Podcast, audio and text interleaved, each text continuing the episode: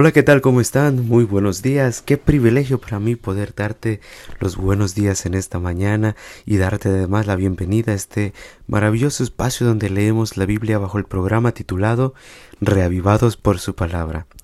Quisiera recordarte una vez más que hoy, hoy también es una gran oportunidad para ser feliz. Sabes, Dios ha diseñado este día con ese propósito, el propósito de hacerte feliz, porque Él está dispuesto a perdonar todos tus pecados y darte una nueva oportunidad de vida en Cristo Jesús. Hoy vamos a leer Nehemías capítulo 4. Su servidor lee de la Reina Valera actualizada. Sucedió que cuando Zambalat oyó que nosotros edificábamos la muralla, se enfureció y se encolerizó muchísimo e hizo burla de los judíos.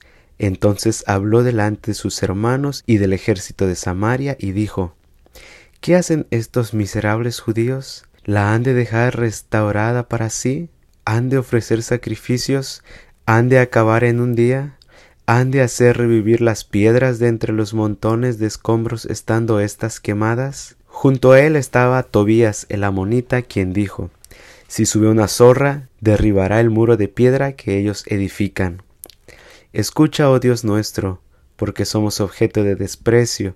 Devuelve su afrenta sobre sus cabezas y entrégalos como presa en una tierra de cautividad.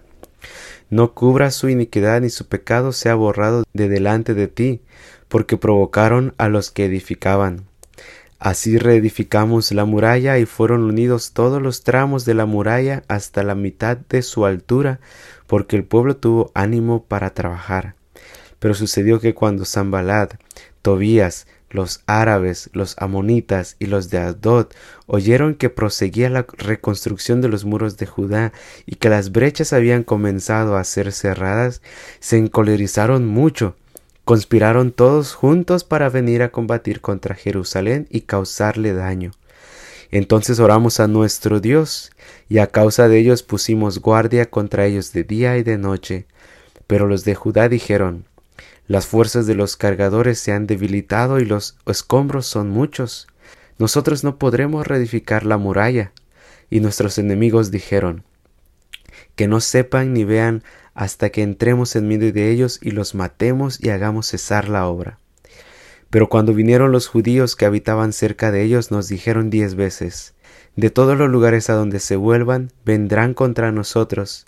Entonces distribuía al pueblo por familias detrás de la muralla en sus partes más bajas y en sus partes desprotegidas con sus espadas, sus lanzas y sus arcos. Después que inspeccioné me levanté y dije a los nobles, a los oficiales y al resto del pueblo, no teman delante de ellos, acuérdense del Señor grande y temible, y combatan por sus hermanos, por sus hijos, por sus hijas, por sus mujeres y por sus casas. Sucedió que cuando nuestros enemigos oyeron que nos habíamos enterado y que Dios había desbaratado su plan, volvimos todos al muro, cada uno a su trabajo. Pero desde aquel día la mitad de mis hombres trabajaba en la obra y la otra mitad empuñaban las lanzas, los escudos, los arcos y las corazas. Y los capitanes estaban detrás de toda la casa de Judá. Tanto los que reedificaban el muro como los que llevaban cargas estaban armados. Con una mano trabajaban en la obra y con la otra empuñaban la jabalina. Los que edificaban llevaban cada uno su espada ceñido al cinto. Así edificaban y el que tocaba la corneta estaba junto a mí.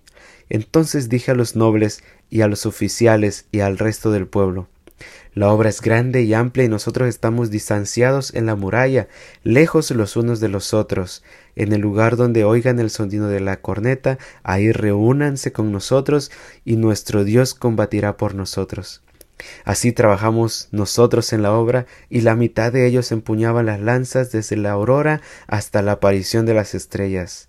En aquel tiempo también dije al pueblo cada uno con su criado, quédese a pasar la noche dentro de Jerusalén, de modo que nos sirvan de noche como centinelas y de día como obreros.